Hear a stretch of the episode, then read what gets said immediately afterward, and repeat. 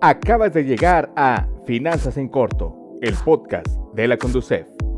Un espacio donde hablaremos de manera rápida y sencilla de las acciones que llevas a cabo en tu vida diaria y requieren un buen manejo de tus finanzas personales. Quédate con nosotros, estamos por empezar. Hola, ¿qué tal? Muchas gracias por escucharnos y sean bienvenidos todas y todos este primer episodio de Finanzas en Corto el podcast de la Conducef, un espacio donde trataremos a las finanzas personales como lo que realmente son, algo parte de nuestra vida cotidiana, pues nos acompañan en situaciones diarias, tales como hacer el súper, pagar la renta, comprar en línea, administrar nuestra quincena y un sinfín de cosas más. Te prometemos tocar temas interesantes y como el nombre del podcast lo dice, hacerlo de una forma corta y breve, pero al mismo tiempo de una manera sencilla y lo más clara posible. Además de ofrecerte algunas recomendaciones para hacer frente al tema, vamos a tratar de resolver todas las dudas que vayan surgiendo en nuestras redes sociales. Pues me presento, yo soy Adilen Ruiz, egresada de la carrera de Ciencias de la Comunicación y soy parte de la Dirección General de Educación Financiera de la Conducef, desde hace ya un par de años. Les doy nuevamente la bienvenida a este podcast mismo que iremos creando junto con ustedes y en donde seguramente tendremos invitados expertos en diferentes temas para que ustedes puedan resolver todas esas preguntas que nos vayan dejando en nuestro Facebook, Twitter e Instagram. En este primer episodio vamos a tratar un tema bastante sonado para los jóvenes.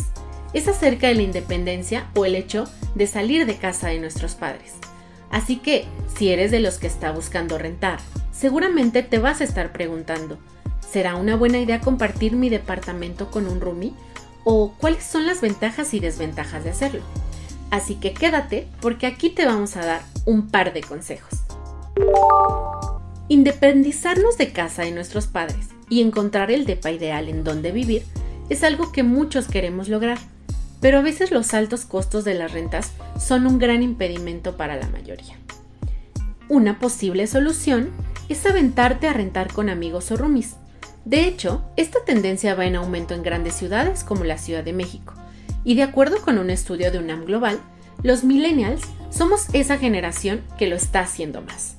La gran ventaja de esto es que al hacerlo puedes dividir la renta y los gastos de servicios, además de que siempre tendrás una buena compañía Claro, si escoges bien a tus roomies. Mm, una posible desventaja es la falta de privacidad al compartir los espacios comunes, además del refri y la despensa, y que las dos personas van a tener que adaptarse al estilo de vida el uno del otro. Tal vez no precisamente compartan los mismos hábitos y personalidades, pero es una excelente posibilidad. Ahora que ya sabes que el primer paso es elegir bien a tu roomie, lo que te recomendamos es que sea un amigo o amiga que ya conoces de tiempo atrás. Posiblemente, gracias a esto te ahorres muchas sorpresas y un par de enojos. Ahora que si nadie de tus amigos cercanos quiere rentar, actualmente existen algunos sitios en Internet que se especializan en la búsqueda de espacios disponibles y también te brindan un perfil de tu posible futuro roomie.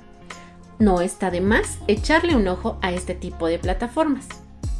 Pero si ya tienes con quién irte a rentar, aquí viene un dato muy importante. Lo ideal es que lo que vayan a pagar de renta no supere más del 30% de lo que ganan. El 40% tal vez todavía entra en el límite, pero por favor, no se vayan a pasar de este porcentaje.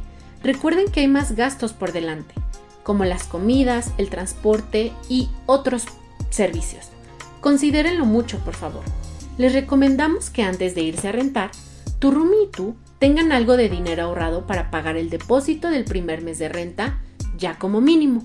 Y por cierto, mientras juntan ese dinero, vayan buscando un familiar que les pueda servir de aval, pues la mayoría de los caseros piden uno. Ya que hicieron ese ahorro, ahora sí, ya pueden empezar a buscar el DEPA ideal. Quítense la idea de rentar en algunas zonas bastante caras que les puedan dar un mayor estatus social, como lo dice la moda. La realidad es que la ubicación de su futuro hogar debe ajustarse a sus necesidades. Habla con tu roomie y busquen una zona que no esté a más de una hora del trabajo de ambos.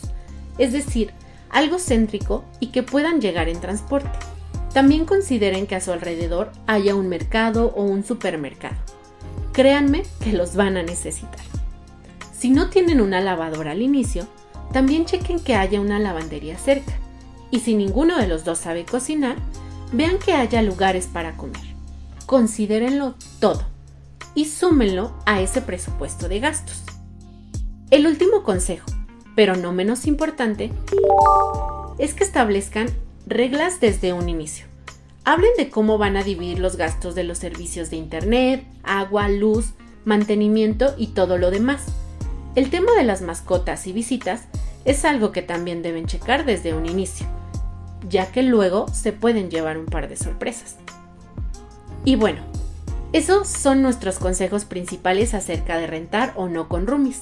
Espero que no se nos haya pasado ninguno y que todos estos les hayan sido de ayuda para tomar la mejor decisión. También pueden meterse a nuestras redes sociales y leer nuestra revista mensual Proteja su dinero, donde van a encontrar más consejos como este. Espero que les haya gustado este primer episodio de Finanzas en Corto, el podcast de la Conducef, y que nos escuchen cada semana. También estén al pendiente de nuestras redes sociales para que les avisemos de los próximos episodios y cuando vayamos a tener algún invitado puedan dejarnos sus dudas en la sección de comentarios con anticipación.